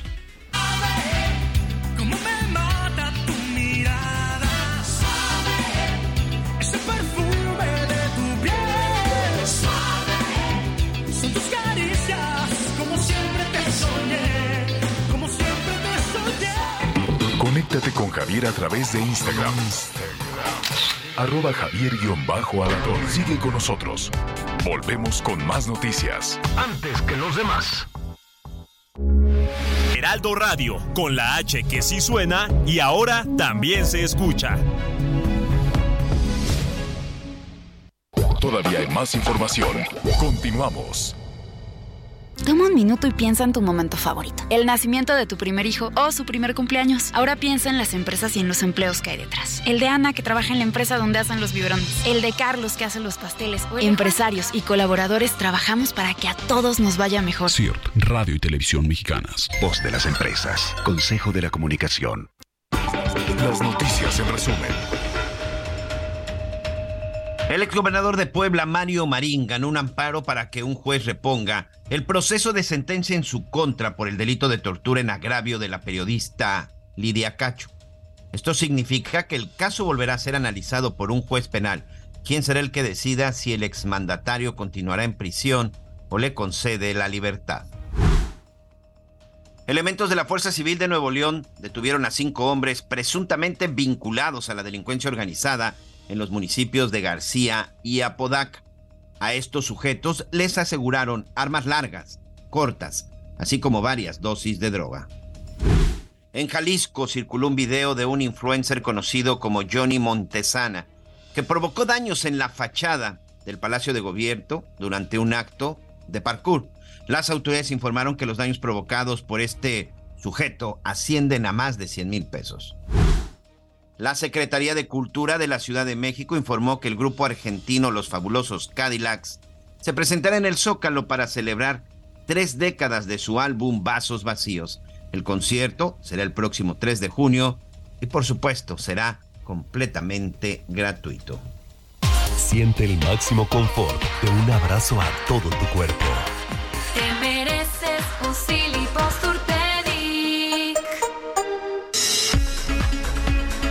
Miguelón, qué bueno que qué bueno que estuviste muy entretenido viendo el debate de las candidatas del Estado de México. qué cosa tan aburrida, por Dios. Oye, ya no sabía, ya no sabía qué hacer. si ver el debate o ver el la forma en la que fallaron mis chivas eh, anoche. a, muy eso mala me noche, refería. señor, muy mala noche. a eso me refería. Qué bueno que viste el debate para no ver la derrota de tus chivas. ¿Qué es eso, Miguelón? Pon orden. forma ¿Qué está fallar. pasando? Que alguien les diga que están jugando una semifinal además con el archirrecontraenemigo. Terrible, terrible el Guadalajara. Bueno, el domingo. El domingo. Mira, sí hay esperanza porque la verdad es que del Estadio Azteca las Chivas han sacado muy buenos resultados. La verdad es que las Chivas en, el- en la Ciudad de México es como si jugaran de locales. Sí, la, Creo- la- sí, la verdad es cierto. Creo que va a estar parejón, creo que... Pero mira, si juegan como anoche y si el portero del América se- sale como salió anoche, no, bueno. Se acabó, se acabó la Mm. Miguel, pero hay que ser optimista, tienes que apoyar a tu equipo. No, y lo estoy apoyando, pero pues no, bueno, no dejo de ahorita. reconocer que juega- jugaron, pero... Para arriba, para arriba, para arriba y ya va- va- vamos viendo. Oye, por cierto, en los partidos, por ejemplo, ¿a qué hora es el partido ahí en el Azteca? A las nueve de la noche el próximo, a las ocho- Nueve. sí, nueve de la noche el próximo domingo. Nueve de la noche, no, pues ya es tarde. Entonces ya llegas comido, ya llegas cenado. ¿Qué dan en el, en el Azteca en un partido? La cerveza, pero ¿qué más? Sí, puedes comprar ya palomitas, te venden también nachos, te venden nachos con queso, puedes No, es como en el béisbol que te daban tacos de cochinita. No, no, no, rebanadas de pizza también ya te dan tu... Ay, ya rebanadas también de puedes comprar una rebanada de pizza. Están muy americanos, ¿eh? Están muy, muy... Sí. Pues es que lo más práctico porque todo te lo dan ya sellados en bolsitas. O sea, Ah. pides tu sándwich, te lo dan así como en una bolsita metálica, eh, este, tu, tu hot dog y te dan tu salsita de catsup, tu salsita de mostaza o lo que tuvieran ahí y vámonos. ¿Venden cerveza? Sí, señor, por supuesto que sí. Cerrada, o sea, tú ves ahí. No, que- no, no, no, no. Ah, Te dan un vaso. Te entregan tu vaso. Este, Está bien sospechoso. Y ahí te dan la. Ahí te, ¿Te dan acuerdas en dónde vaso. fue en Torreón? Sí, que, que, que qué los vergüenza. cacharon rellenando, iban recogiendo los vasos que quedaba, que dejaba la gente a medio tomar. ¿Y por qué no los vaciaban en una cosa, en un Una contenedor? Y volvían a llenar los vasos para venderlos otra vez. Guácala de perro. ¿Te acuerdas? Sí, fue en, fue en Torreón, ¿no? ¿O en dónde? Sí, sí, fue, fue, en el, fue en el estadio del Santos Laguna, en donde se fueron sorprendidos estos, estos vendedores de cerveza que le echaban en una cubeta y de ahí pues iban rellenando los otros vasos. No, Dios santo. Entonces tenga mucho cuidado. No, no, bueno, yo digo, no les quiero yo arruinar la venta de cerveza, pero pues hay que tener, hay que tener muchísimo, muchísimo cuidado con, con todo esto. Eh, Rodrigo Ah, mira, Rodríguez. ya me, manda, ya me mandaron aquí un mensaje, muchas gracias. Nuestros amigos siempre están bien atentos de todo. Fue en el estadio de los Tigres, en el estadio universitario. Ándale. El, el año pasado, en el 2022, corregimos, en el estadio de los Tigres, en donde sorprendieron ahí a un vendedor de cerveza que estaba eh, pues en la hielera, eh, todo lo que dejaban de residuos ahí lo iba echando y ya después iba rellenando.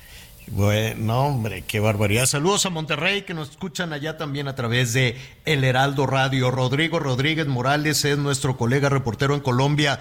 Te saludo con mucho gusto, Rodrigo. ¿Hacen esas marranadas también en los estadios de Bogotá o no? ¿Qué tal, Javier? Pues no, es la primera vez que escucho que pasa esto. Aquí también el fútbol, como le decimos nosotros, es bastante importante, pero no, no lo había escuchado. No, no, no hay que dar ideas. Qué cosa, qué cosa tan, tan tremenda. Oye, Rodrigo, me tiene con el corazón estrujado la situación de estos niños. Ya lo decíamos en la primera parte del, del programa. ¿Qué novedades hay alrededor de estos? ¿Cuántos son? Son cuatro niños y el estatus que, que dan las autoridades es de desaparecidos.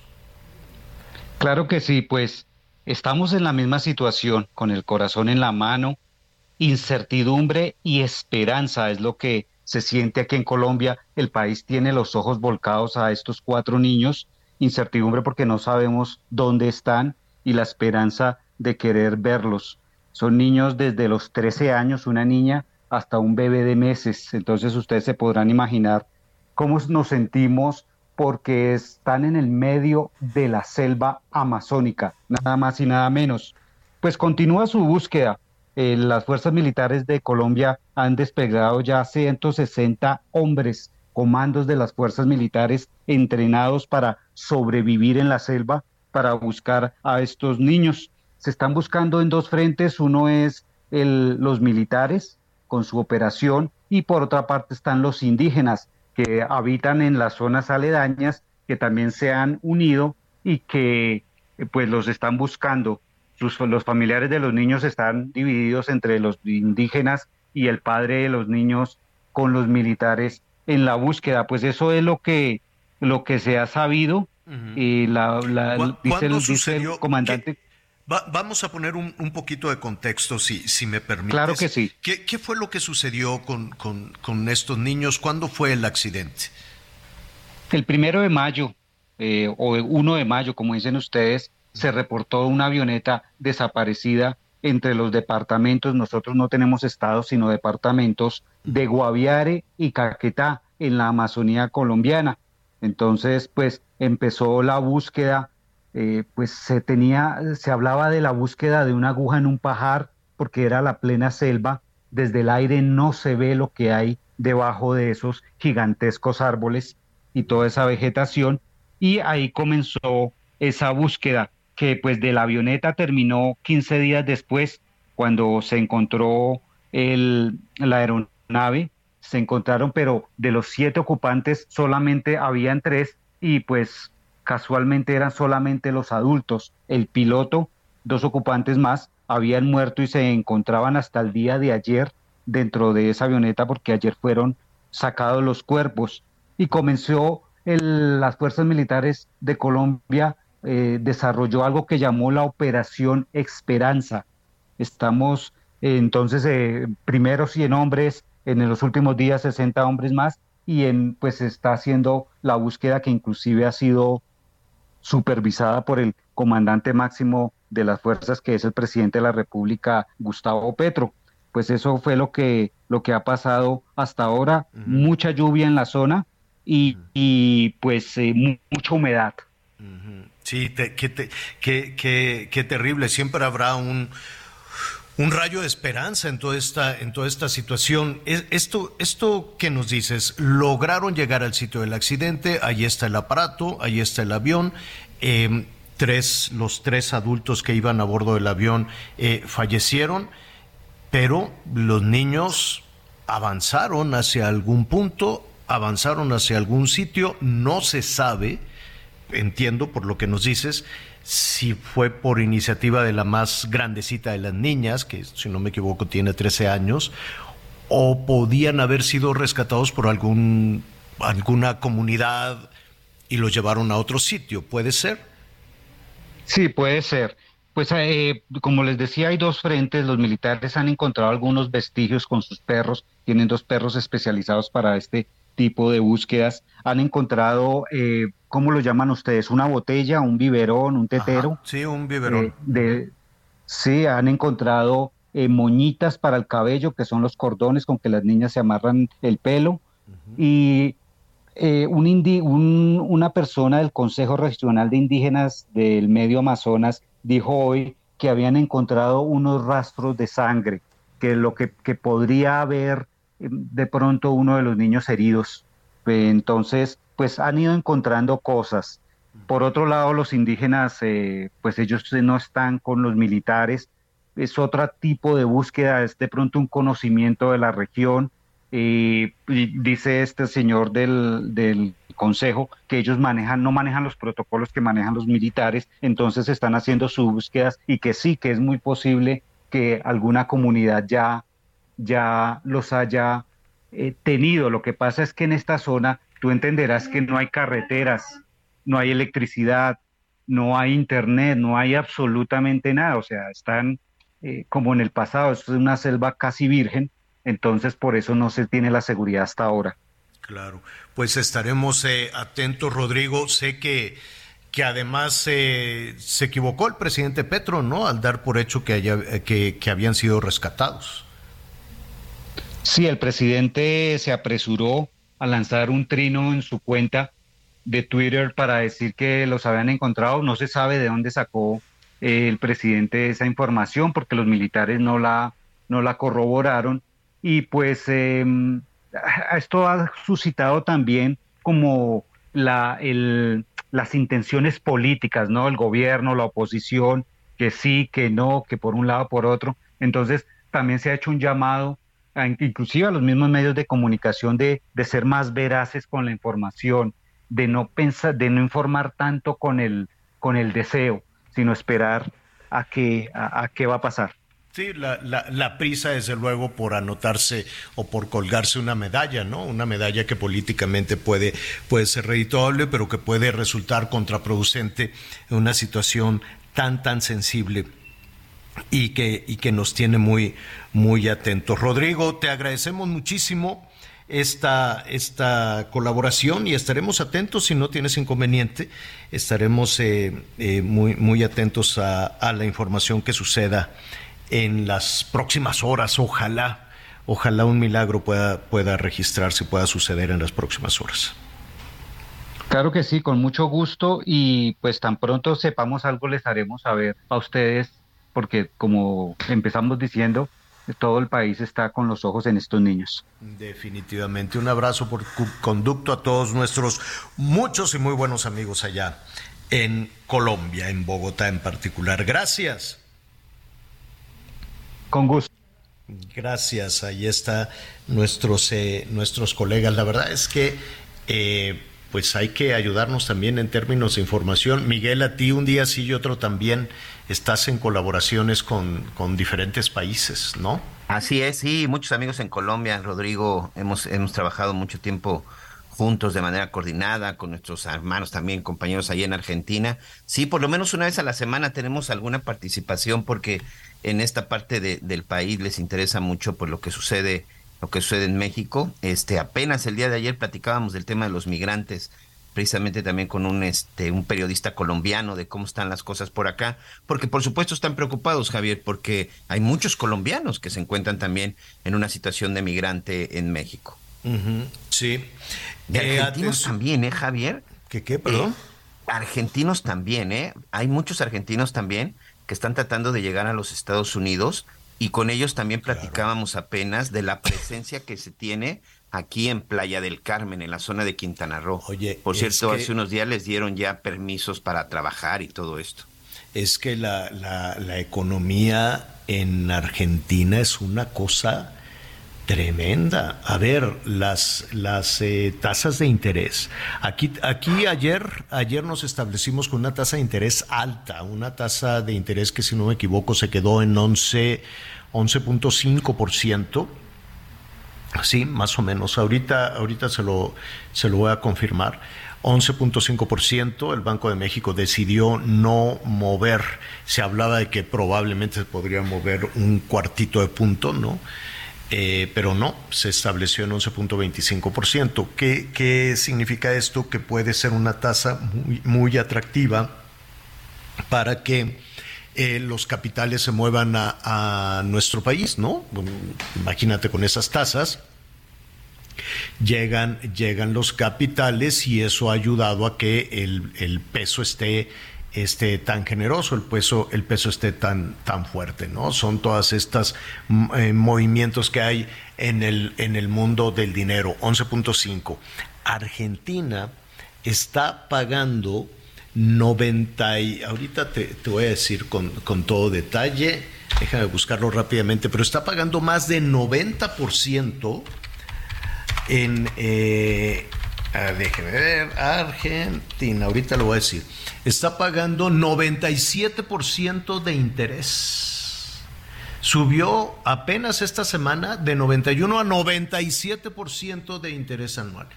Entonces, este, pues, pues sí, cualquiera diría, oye, pues yo me voy a llevar mi, mi, mi, mi dinero a la Argentina para que me dé ese 97%, solo que la inflación es mucho más alta.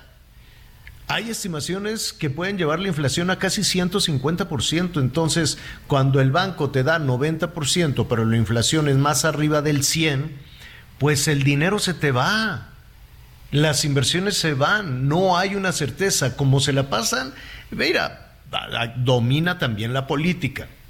Allá el presidente Fernández, que es muy amigo también del gobierno mexicano, ya tiró la toalla, dijo, no, no, no, yo pensé que podía, pero no puedo. Y son más o menos los mismos políticos los que están en esta, ¿cómo se llama? En esta en esta situación y los que han provocado también, cualquiera diría, oye, pues con una tasa de interés casi del 100%, todo el dinero se va a ir a la Argentina, pero no es así, porque no es el único factor que eso genera. La cosa es que no alcanza para nada. Estaba viendo de la Universidad de Buenos Aires una, una estimación de que la inflación podría irse incluso hasta el 200%, o sea, los precios de la fruta, los precios ya... Eh, retiquetar y retiquetar, pues todos los días te encuentras con precios distintos, con precios eh, diferentes. Entonces, pues por eso se van y por eso resulta tan atractiva la Riviera Maya, pues todo, casi todos los negocios, todos los restaurantes, básicamente los restaurantes, pues este tienen a los trabajadoras, trabajadores de servicio, son argentinos, ¿no? Que llegan y viven también de, de las propinas y trabajan un rato, ¿eh? Tampoco es, creas tú que echan raíces. Oye, como el argentino que asesinaron en, en, Oaxaca, que él estaba trabajando en el área de gastronomía en Tulum, señor. Y entonces, eh, sí, qué terrible, qué terrible también esa, qué terrible también ese tema. Entonces, pues sí, con esa enorme tasa de interés para evitar la fuga de capitales y con todo y eso, muchos de los capitales también se fugan de, de, la, de la Argentina. Estaba aquí revisando el país pues Mira. Argentina está, tiene el 97% de tasas de interés. Imagínate que te hable tu banco y te diga, Miguel, ¿quieres? Te doy un interés casi el 100%. Entonces tú metes aquí 50 mil pesos y te voy a dar el 100% de interés. Bueno, ¿no? Entonces, pero pues es una vacilada. Mira, fíjate, la situación, eh, exactamente porque hace unos días salió esta información acá en el estado de Quintana Roo. En los últimos meses ya son mil mil los ciudadanos argentinos que han solicitado ante el municipio de Solidaridad, al que pertenece Playa del Carmen, su permiso, su estadía para residir en Playa del Carmen, después de que muchos llegaron a la ciudad como, como turistas. Ahorita están en trámite los permisos de otros cuatro mil, Javier. De forma legal, por llamarle de alguna, de cierta manera, son cinco mil los argentinos que se encuentran en este momento en trámite solo en Playa del Carmen, señor La Torre. Solo en Playa del Carmen y muchos de estos están quedando porque aquí han encontrado trabajo en la hotelería, en el área de gastronomía, principalmente en restaurantes y dada la situación que se encuentra en su país. Pues sí, son trabajos además, Miguelón, que este pues que no se ocupan los hoteleros, los restauranteros están batallando. Un déficit del 25% en el campo laboral. 25% en promedio los hoteles y 17, 18% los restaurantes, señor. Sí.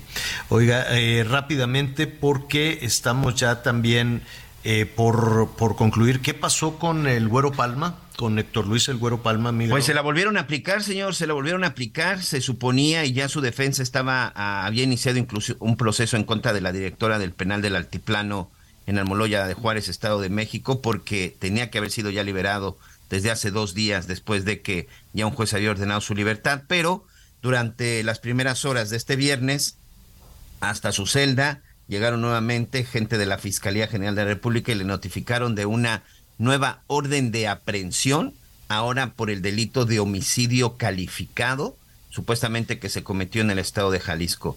No se sabe cuándo, no se sabe cómo, no se sabe en contra de quién, de acuerdo con lo que acaba de decir el, abogado de Héctor El Güero Palma, quien acaba de salir de la visita en el penal del Altiplano, y pues él lo que dice es que pues de nueva cuenta, pues enfrentar otra vez, esperar cuándo va a ser la audiencia, esperar qué es lo que va a suceder, pero Héctor El Güero Palma, el ex socio de Joaquín El Chapo Guzmán y líder del cártel de Guadalajara, seguirá en la cárcel. 80 años de edad ya tiene, por cierto, El Güero Palma, señor.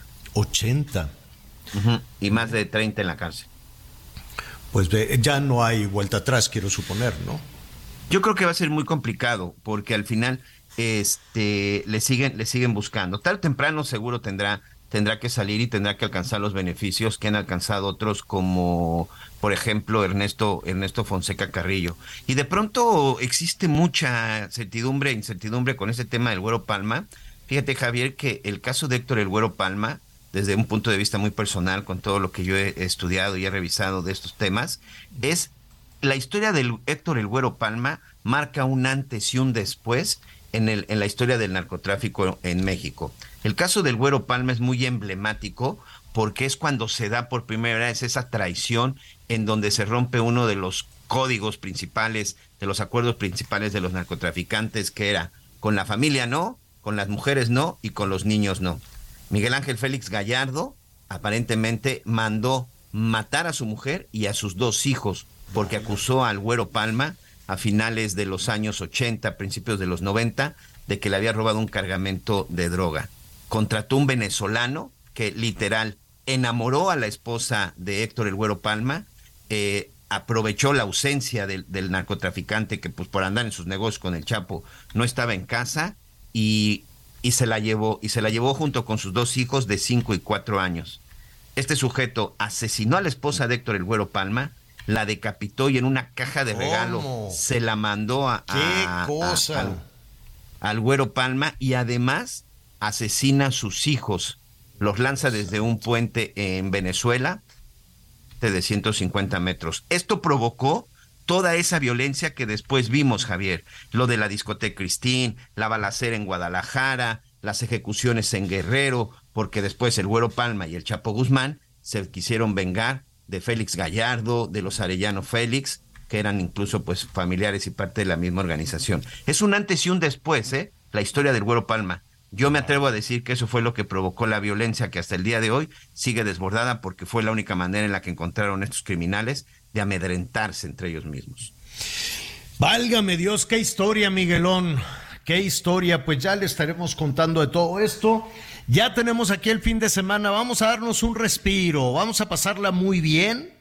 Este, Miguelón, suerte con las Chivas, Anita Lomelí le estará ya con nosotros bien ya recuperada el próximo lunes.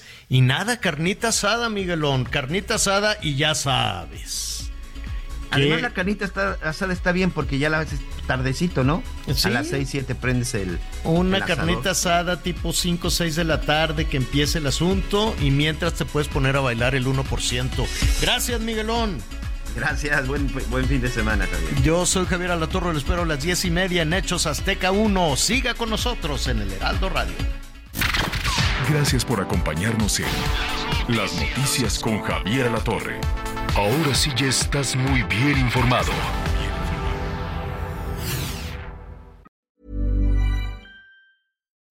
When you make decisions for your company, you look for the no-brainers. If you have a lot of mailing to do, stamps.com is the ultimate no brainer. Use the stamps.com mobile app to mail everything you need to keep your business running with up to 89% off USPS and UPS. Make the same no brainer decision as over 1 million other businesses with stamps.com. Use code PROGRAM for a special offer. That's stamps.com code PROGRAM.